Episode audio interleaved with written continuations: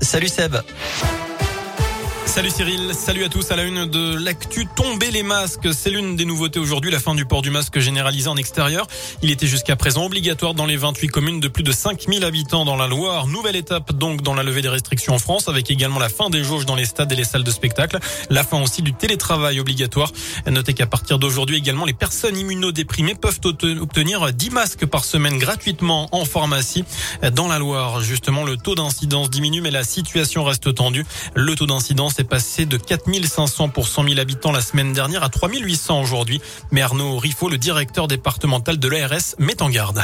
On a des signes qui sont encourageants. On voit enfin la baisse au niveau du taux d'incidence. On reste quand même un des départements français les plus touchés. Il faut vraiment avoir ça en, tête. Et avec un taux d'incidence qui est quand même très variable selon les classes d'âge. Hein. On est un taux d'incidence euh, qui est de plus de 8000 pour 100 euh, 000 euh, habitants pour les classes d'âge des 10-20 ans. Donc c'est absolument considérable. En revanche, ce qui est extrêmement important de bien comprendre, c'est que le nombre d'hospitalisations continue encore à augmenter. Même si le virus est moins virulent, hein, au micro et heureusement moins virulent, mais il y a tellement de personnes contaminées que le nombre d'hospitalisations euh, continue encore à augmenter. On n'en est pas encore euh, au, pic à ce niveau-là. La situation est difficile, effectivement. Voilà, côté vaccination, trois quarts des Ligériens ont désormais un schéma vaccinal complet. L'ARS rappelle que 80% des hospitalisations chez nous concernent encore les non-vaccinés. Dans ce contexte, Emmanuel Macron réunissait aujourd'hui un nouveau conseil de défense à l'Elysée. L'exécutif euh, doit notamment acter le calendrier des prochaines étapes et la réouverture des discothèques. Ça, ce sera officiel à partir du 16 février. Été annoncé tout à l'heure par le porte-parole parole du gouvernement Gabriel Attal.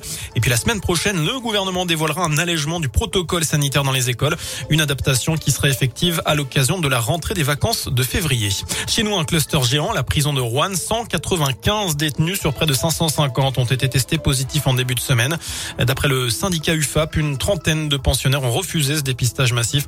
Notez aussi que 24 personnels sont isolés car positifs ou simples cas contact.